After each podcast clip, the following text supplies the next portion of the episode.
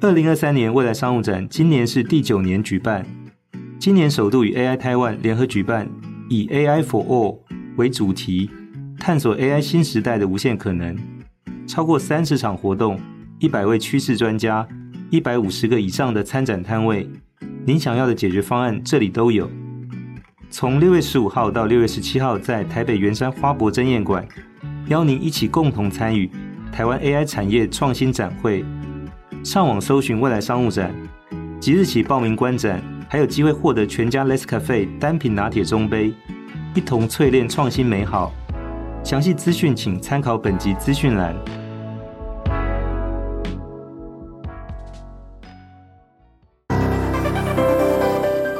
大家好，我是数位时代总编辑王志仁，欢迎来到我们今年二零二三未来商务展 Future Commerce 的特别场座谈。那这场主题是关于各领域的领导企业怎么样引入解决方案到公司当中，那会碰遇到什么样的困难，然后他们有什么样的经验可以分享，以及他们观察到什么样的一个趋势。那首先一开始呢，我要介绍我们今天这个座谈的三位贵宾。那先从我左手边开始，是中国信托的科技长贾景光 Titan。哎，大家好。那再来是五五六八八执行长林念真 Tracy，大家好，以及 Q Burger 的董事长郑瑞斌 Alan，嗨，大家好，我是 Alan。对，那么三位分别来自金融、生活服务跟餐饮业的龙头企业，来跟大家分享他们所呃导入系统解决方案的这个过程当中的一些看法，跟他们怎么样克服这些问题的一些经验哦。那首先第一个问题要请教三位，那先从 Titan 这边开始，就是。嗯，在你所处的产业当中，也就是金融业，那在呃，就是考虑以及在导入这些解决方案的时候，就是你们现在有哪些痛点？就是有什么样的需求是没有被满足的？好，大家好，我是 Titan 哈，因为我是来自于金融产业中国信托。那我想，整个过去两三年疫情带动了整个数位化的进展非常的快速哈，所以我们的不管个人客户、法人客户，对于数位的需求。都更深入、跟全面，然后整个中国信托的数位转型的中心思想，就是希望透过数位工具，让客户的体验能创造差异化的感受。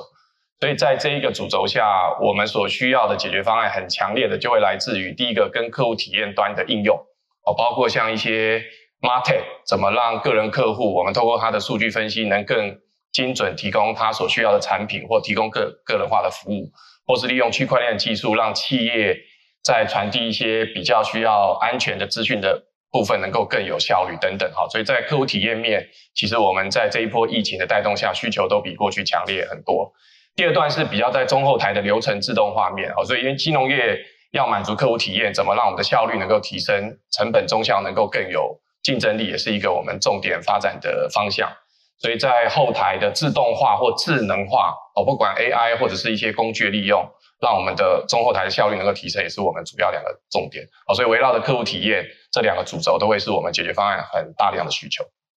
好，谢谢 Titan。那接下来请教的是五五六八八的 Tracy，就是那从你们的经验来看呢，那特别是说在过去这一年多时间，你们也从一个原本交通运输的服务转型到生活服务，嗯，所以在这个过程当中，以及现在在生活服务这个领域，有哪些是你们呃的痛点？就是那些。该完成但是还没有被满足的需求，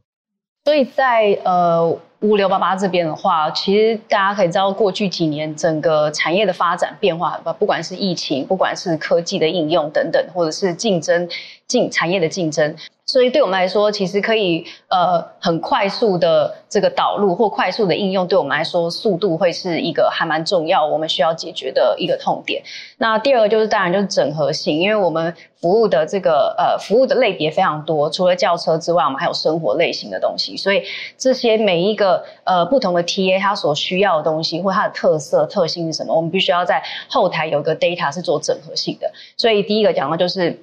呃，速度快速可以导入。第二就是整 data 整合性。那也因为现在不管是人员薪资的调整，然后还有这个科技变化速度非常快。那当然还有就是景气的循环等等的，所以这些东西都会是影响我们去因应接下来要用什么方式来去对应这个市场变化。嗯，了解，谢谢 Tracy。那同样问题要请教的是 Q Burger 的 Alan，就是呃，你们目前。在这个餐饮行业，特别在素食的这个行业里头，就是在导入这些资讯系统的时候，有哪些是呃你你们所观察到就是没有被满足的这些需求？大家好，很开心可以跟大家分享。呃，KubeBurger 是从创立的时候就开始做数位化了。对，那我们对于顾客价值的一个体验分成两类，一类是消费者的用户体验，一类是操作系统的使用者，也就是说，我们的后勤人员，包括我们的产销人发财各个 BU 的人员，我们都是高度的一个做一个数位化的一个使用。那很显然，KubeBurger 导各大先进世界级的系统。已经到了一定的一个程度，所以我们是一个高度智慧化。那我们没有被满足的需求点是在 AI 跟智能的一个运用。目前我们在 AI 跟智能的运用，是否我们的所谓的自动订货、自动抛转。对，那已经有跟一些公收集公开大数据的公开资讯的一些数位公司做行做一些置换资料的一个交换。就是把我们内部所收集到的顾客的一个喜好跟外部的公开资讯去做一个连接，对，那这是正在呃需要被满足的一个我们的要解决的一个痛点，对。那我下一个问题想请教是说，那当然刚才都有分享了各自的一些就是目前的做法，那在导入这些解决方案的过程当中，那最常碰到的困难或者说是那个问题点会是在哪里？那这个先从 Tracy 这边开始。好，呃，其实，在导入任何的数位工具之前，我觉得，嗯、比较麻烦，比较要注意的，就是说，先了解说你真正要解决的问题是什么。就在我们这几次导入的经验当中，如果你的问题不是很明确，那可能在导入的过程当中，你就不知道你到底要追寻什么。那第二个就是，我觉得要有一个可量化的成效。就是这样，也让团队可以有一个 milestone，说哦，如果达到这个的量化成效，代表我们那个专案导入成功。因为所有的数位工具它都没有停止的一天，它就会一直一直不断的在改变，或者是不断的增加需求。所以我觉得这个困难的地方是说，第一个，你到底有没有清楚你导入这个数位工具到底要解决什么问题？第二个，这个问题是不是可以被量化数字去去 define，说你的成效是达到的？这是第二第二个。第三个的话，我觉得比较重要的就是说在，呃人员的，就是同仁的接受度，就当这个数位，缺数位工具都是死的东西，可是人是活用的。活用这个工具的人，所以当这个人员他的呃同仁他的接受意愿低是低的话，他就会排斥。那排斥的话，你的导入成效一定会差。所以要怎么样让这个呃使用的同仁能够接受这个工具？那再就是说，当然就是同仁的学习能力，我觉得是要考虑。就是说，你选择这个数位工具，它非常好用，可是它必须要很大的这个科技背光人才可以使用的话，那你的导入成效就会很差。所以我觉得综合起来，就是说这个导入上面有这几个地方要去做注意跟参考。嗯。一个可量化被衡量的指标，就有一个 KPI 或者我们中文说的 MBO，对，其实很重要的一个，嗯、对，要有一个数字跟它相对应哦。对对对对。那同样问题要请教 Alan，就是说，因为汉堡店但运用很多的 AI 科技，这个跟我们的想象其实很不一样，嗯、所以在导入的过程当中，有碰到什么样的一些问题？哦，好，那我这边在导入的过程中，基本上，呃，我们自己设备了非常多的一个工具。那也有很多厂商来这边提案，那在众多的工具，最后被我们选用的其实不多。那所以我，我我认为先前部队是很重要的，就是说你一定要去彻底的了解这样的一个数位工具可以带给你什么样的一个价值。建议大家停看听，然后去做量化，以 SMART 模 SMART 的原则去做一个量化。那数位工具的成功跟失败决定与否，是在于你初期有没有旗开得胜。所以，Kuberg 的痛点主要不是来自于内部，主要是来自于外部。就是说，呃，过去的资讯公司我们可以设备的其实并不多，但是现在有数位时代去做一个整合，它在未来商务已经告诉我们了，我们数位化的过程还有一百个可以做，我们目前做了几个。对，你提到就是需要有个先遣部队，好像你自己本身就在这个部队当中冲在最前面摇旗呐喊，而且是从头到尾的。嗯，对，我在这边就跟大家分享，KubeBurger 的创业是三十万创业的，那现在的资本额大概在两亿。那刚刚主笔有问我说，王主笔有问我说，啊，Alan 啊，那你到底从头数位从头到尾花了多少钱？我算了一下，差不多也花两亿了。对，那因为我是白手起家，所以每一分钱都是非常非常的珍贵。那因为我是做餐饮的，所以我们的汉堡、蛋饼都是一块、十块、五块去赚过来的，所以我们一定要很精准的去使用我们的一个预算。所以当然就是说，可以免费的工具，可以先试的就先试了。然后可以跟厂商共同研发的，有一个比较具体的商业模式之后，我们才会去找呃比较大的、稳定性比较高的，或是未来性比较强的去做一些合作。是，那到那个就是说，你投资在这些 IT 科技跟系统的金额，跟你的这个资本的这个比例，这个数字可能不一定有很明确的意义，因为否则中国信托可能那个数字就会很吓人。但回过头，我想你展示的是一个决心，说即便我是一个。属于比较中小型的企业，但是我在这个事情上面的投资的那个呃 commitment，就是那个那个呃承诺，其实非常清楚的。而且你是本身是董事长，也参与到这些案子当中，其实并不是说站在后面看，你是冲到前面第一线去的。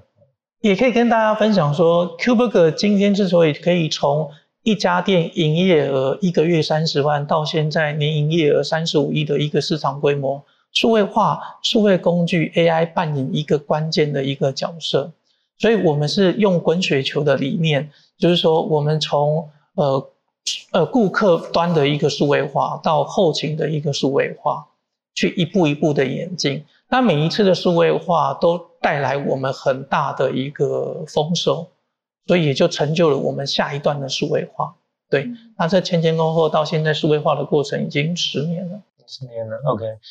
好，那同样问题要请教的是 Titan 这边哦，就是说，那当银行业、金融业其实性质不太一样哦，就是说，那可能没有办法像中小企业这么有弹性、这么灵活。但资讯科技在里面扮演很关键的角色，就是说，因为你要提供更好的个性化的服务，对，你要满足这些用户将来在不同的场景里面都能够使用。其实这个就需要也很长期的承诺，对，在这个资讯科技的这个投资跟系统的引进上面。那也请你分享说，那在这个过程当中所看到或者说经历过的困难或者问题有有哪些？好，我想 Tracy 跟 Alan 有谈到几个重点，但就我的产业金融业，在解决方案业者提供金融业服务，可能会有一个不太一样的地方，是因为金融业是赋予保障所有人的资产跟重要个资，所以我们在于解决方案业者提供的。资安跟保护个资的能力的要求会比别的行业高很多，好所以可能要啊协助金融产业这解决方案业者在这两部分的配套措施就要特别注意。我以呃最近很夯的那个 Chat GPT 来来分享，就所谓生成式 AI。如果当我们用外部资料做生成式 AI 的应用，还没有太大问题。但如果我是要采中国信托内部的资料去给生成式 AI 来做演算法，然后提供给我们应用，我们就会特别注意这一段。提供的个资怎么是被妥善的保护，而不会被其他啊、不应该利用到这一笔个子的人来利用。好，所以类似这呃整个解决方案导入在金融业，我觉得这几个困难跟挑战可能要比较注意。是，那同样就是说，那在过去在导入这些系统的过程当中，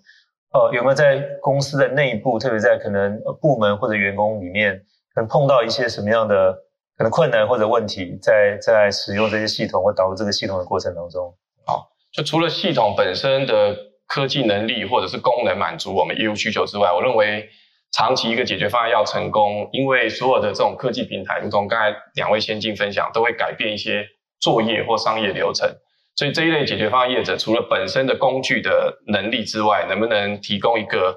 我们叫类似员工转型或者是教育训练配套措施，我们也认为会是一个。啊、要解决这个困难挑战，很重要的成功关键因素了。以我们自己中国信托为例，我们过去大量采用我们叫 RPA，就是呃流程自动化机器人的技术。目前在整个银行金控将近已经六七百个个应用，帮我们解决中后台这些跨系统的自动化，让我们的人力可以大量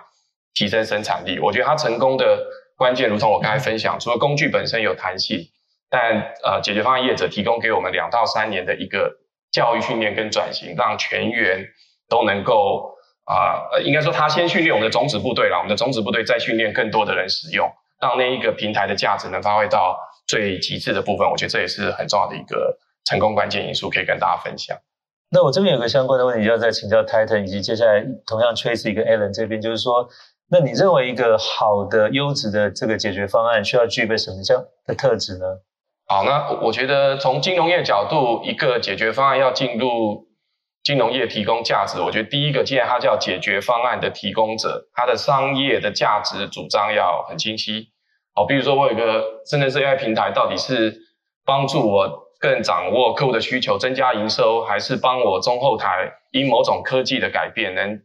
减少成本，或是符合我合规的某些要求？所以它的整个价值主张要很清晰。那我觉得特别注意，是因为现在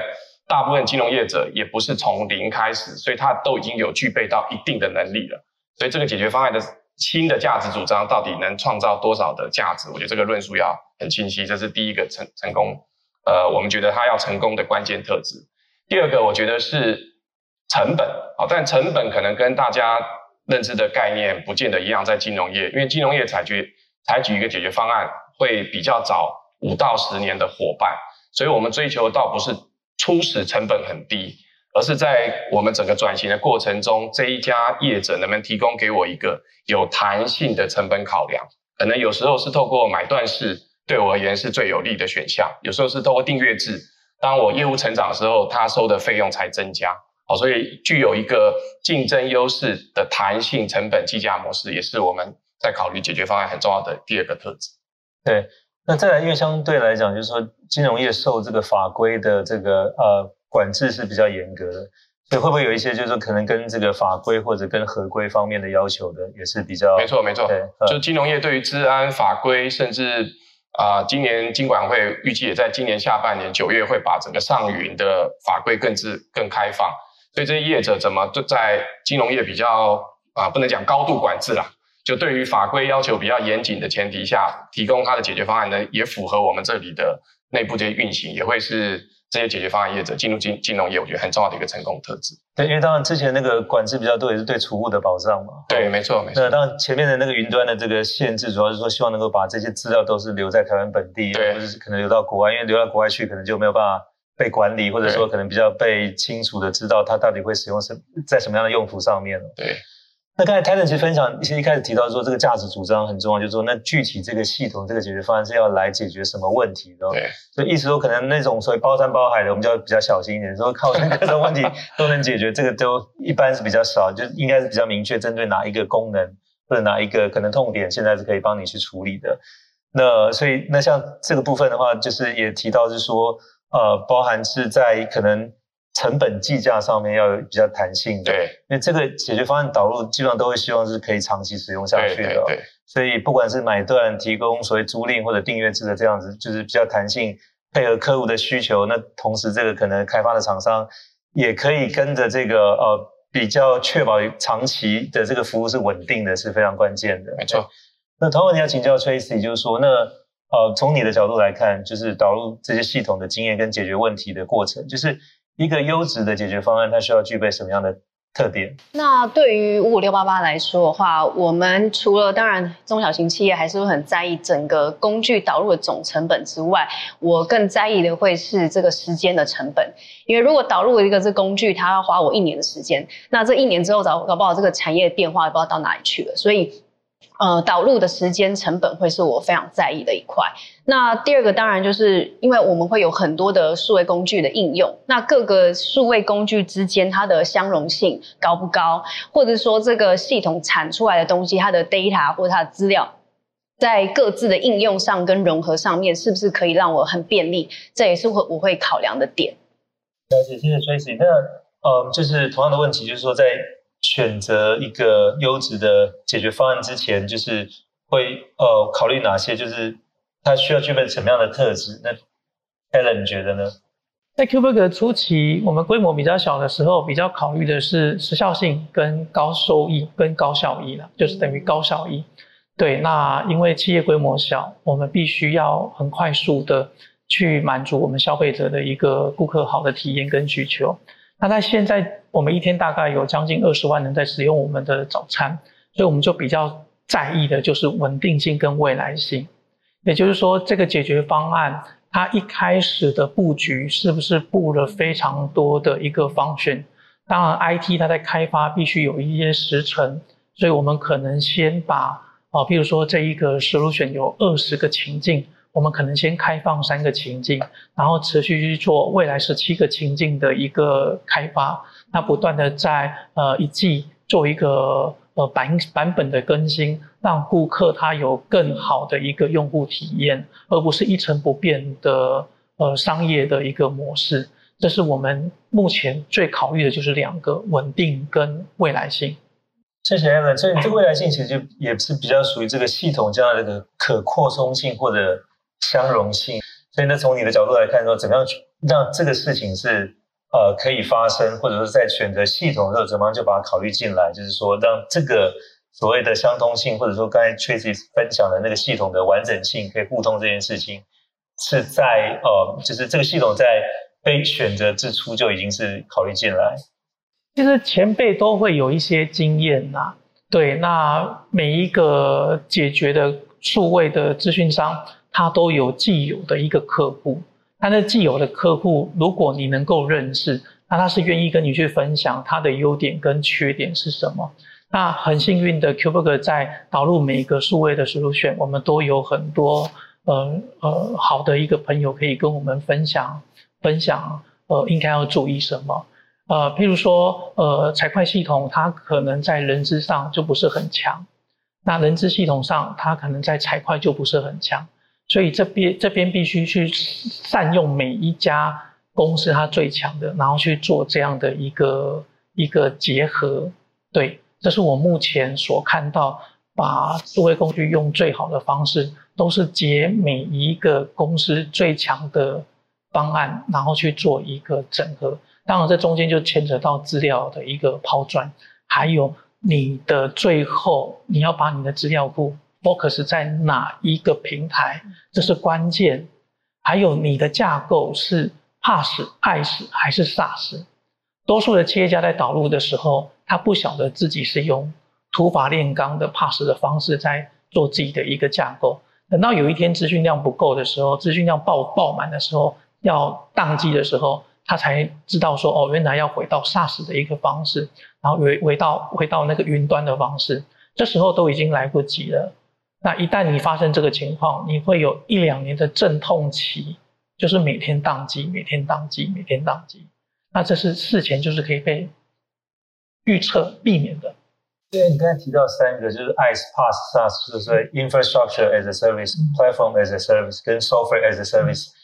呃，各自代表说它有基础设施、平台跟这个软体，那基本上都是属于不是企业自建，而是说我去跟外面的这个服务提供者去合作去使用。但这三个可能在你的使用的经验里面，它有什么样的差别，或者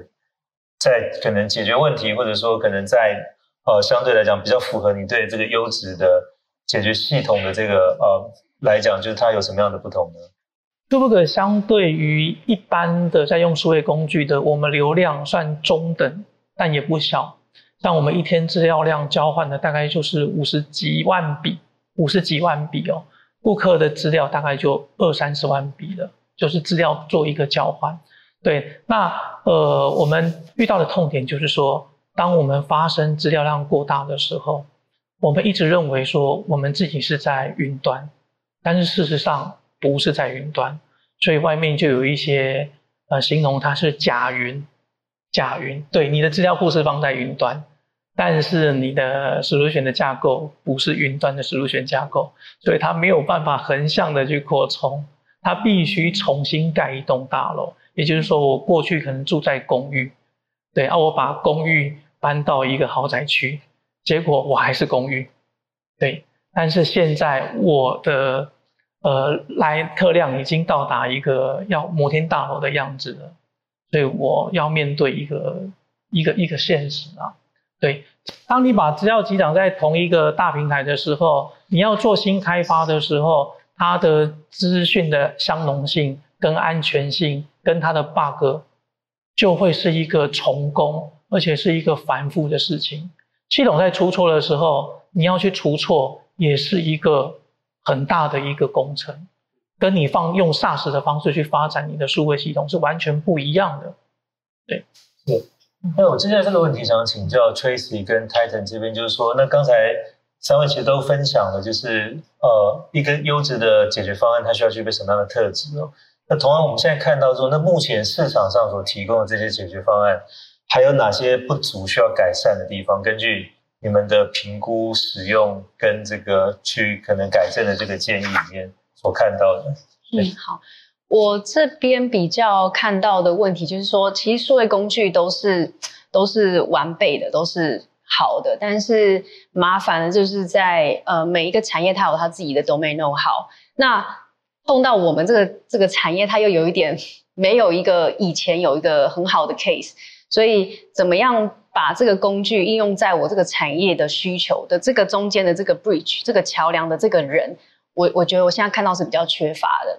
就是说，例如说，我现在有一个想要解决一个问题，可是这个问题怎么样透过你的工具来帮我解决？我的人一定不知道，但是你们的人可能也不知道我产业的痛点，或者我到底想要解决问题，怎么样到怎么样呃什么样叫做解决的好或不好？这个中间会有一个很大的的 gap。然后第二个就是，当然就是呃我们内部的团队，就是说你团队要放什么样的人跟。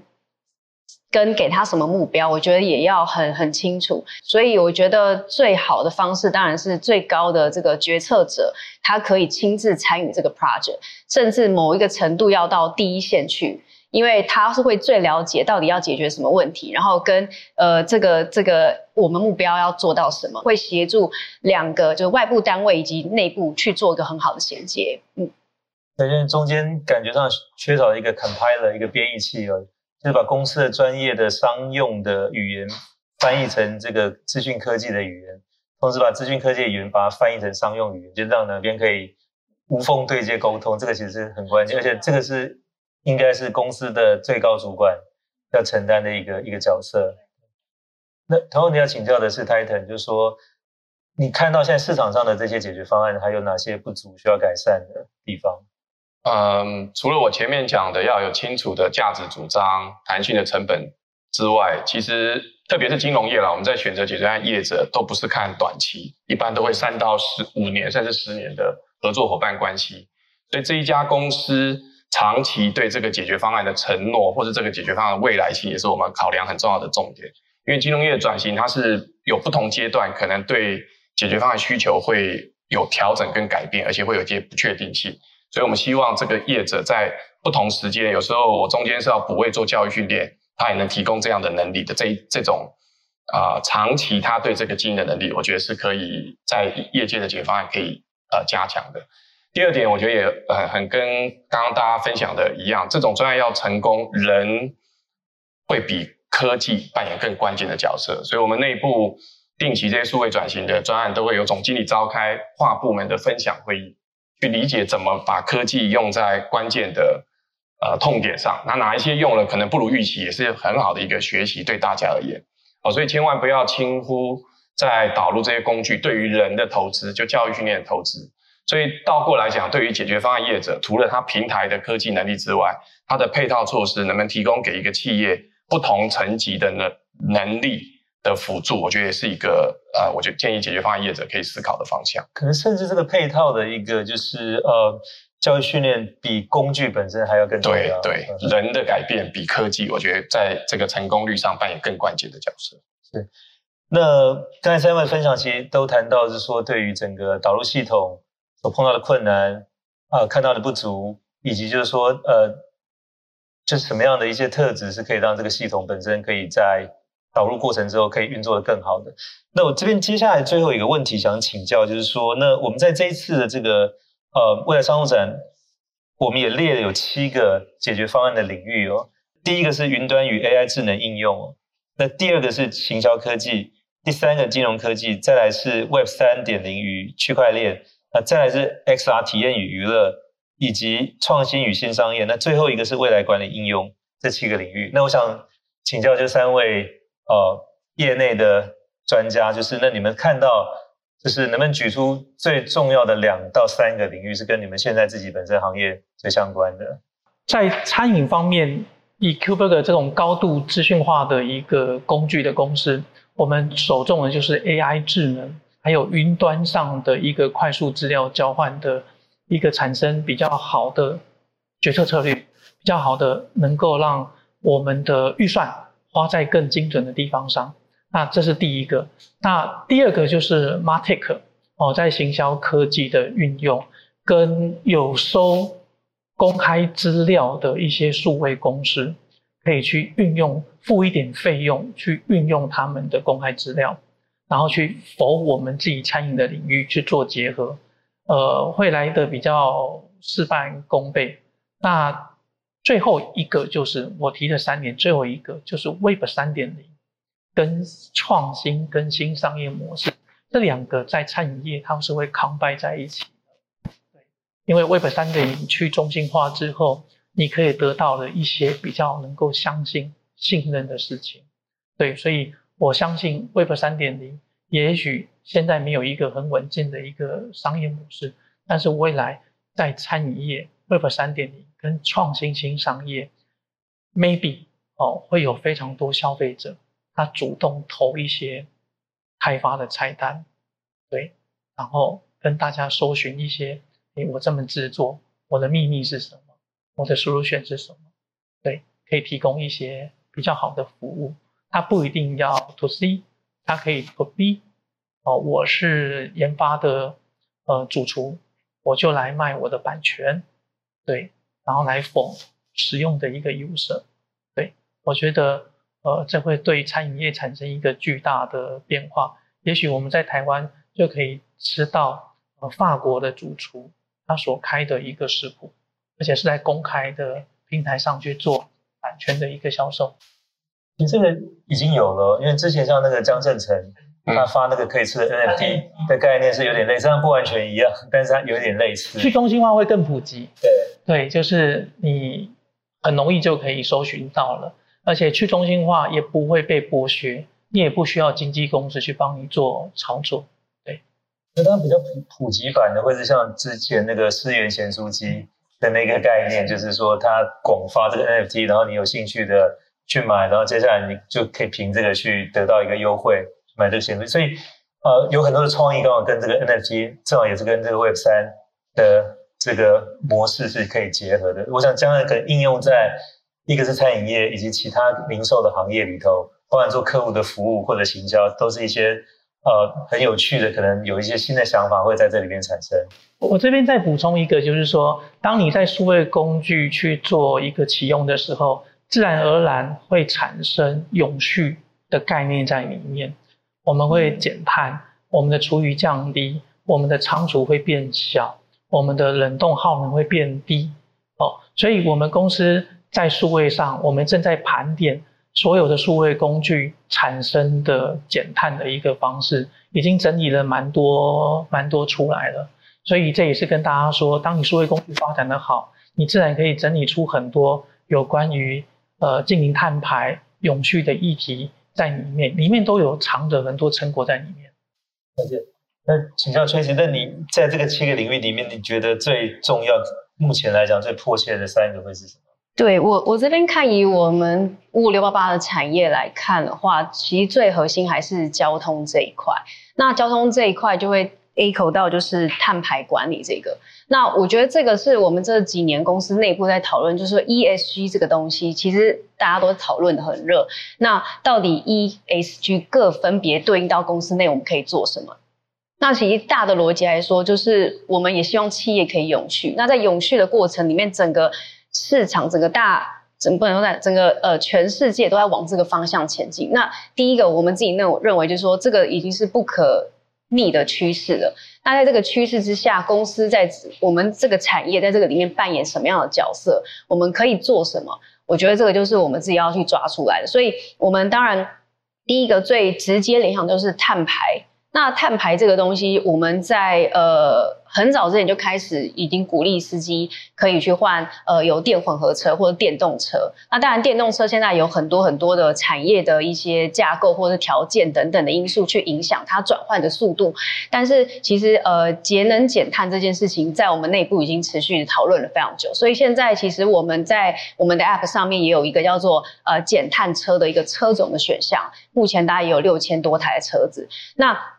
这个东西，除除了是我们自己走的比较前面之外呢，当然我们的呃这个呃企业客户他也需要这个东西。那因为我们很蛮多企业客户他们是上市柜公司，他们在自己写的永续报告书啊等等，他们都会需要在员工出差这个方面去揭露他的碳足迹。所以我们也是因为这个东西，所以跟我们的伙伴一起前进。所以我，我我觉得，呃，对我来讲，就是永续跟碳排管理这个东西，会是现阶段一个非常重要的一个 topic。那第二个就是云端跟 AI，因为刚刚在讲我们这个产业其实很有趣，在很早期，大家会觉得它就是一个很传统的计程车公司，但是。是在这这十多年来，大家可以看它变化速度非常快。那五五六八八集团现在也不只是一个交通出行美合平台，我们做的更多是生活的美合。那既然要做生活美合，我必须第一个要更在平台两端，我们要更知道用户的需求，那也要知道这个呃服务提供者有哪一些专业跟专长。那这些东西都是需要透过这个呃这个云端或是 AI 的工具去协助我们，怎么样？第一个。就是我讲了，还是要快速。那第二个就是说，我要更了解我的用户的需求。那这些东西，我觉得，呃，我相信会在云端跟 AI 智能上面也会有很大的帮助。所以这两块领域的呃解决方案，会是我们呃非常关注的。嗯，好，谢谢 Tracy。那同样，你请教的是 Titan。那从中国信托的角度来看，就是哪三个领域会是你觉得最迫切的？从中国信托角度，我想第一个应该是云端跟 AI 啦。那过去蛮多的 AI 的很好的应用都在云上。那我想金融业随着主管机关如果在下半年能把云端的法规再开放一点，同时我们在符合治安跟各自的前提下，也能保持一定的安全性的话，我觉得这个应用应该在金融业未来两三年会非常值得期待。所以包括利用 AI 跟云端在客户的经营，在内部的流程优化，甚至金融业最重要的风险管理，我觉得都有很多主题。我觉得可以在未来两三年，也透过解决方案的业者给我们多一点点交流。这第一题。第二个是金融科技，因为随着新兴支付，支付很多新的金融科技也越来越成熟，包括内部的一些身份辨识、文件的一些辨识的应用，我觉得这这方面的科技，我们内部持续优化我们数位转型，这个需求也蛮大的。好，所以这个是第二个。那第三个我想提的是 Web 三跟那个区块链，因为区块链中国信托这个能力也长期投资了一段时间。那未来我们看到法规的开放下，可能在数位资产的管理，甚至 NFT 的应用，我觉得应该也会越来越多元啊。所以这三个是我们目前从中国信托角度看到比较重要，需求也比较强，也欢迎各位业界好手能多给我们一些交流跟学习。谢谢。对，因为现在业界好手应该是也在聚集当中，因为这个领域其实一直是很蓬勃发展，虽然说也碰到一些乱流，但是也还呃蛮持续在往下发展。因为包含数位时代本身，我们在今年一月成立一个 Web 三的频道，嗯、就专门针对就是说呃不只是去帮助大家了解所谓投资加密货币或加密资产，而是说这里面的很多的新的一些应用。对，那包含像刚才提到，就怎么样去透过 NFT 去做赋能、去做行销、去做客服，以及就是说现在这些区块链包含去帮忙做认证，对，那其实这个其实都有很多的一些呃商业的应用的机会，对，不止在这个所谓的单独的链圈币圈，就这样它会跨到很多行业都会跟它有相关哦，对，那所以我想这个其实也是对应到现在的整个技术的推陈出新，它其实让。很多新的应用变得可能，对，那这个对很多的企业来讲，就是不只是多了一个可应用的一个管道，那很多时候其实也会改变本身自己的一些商业或者商业模式。嗯，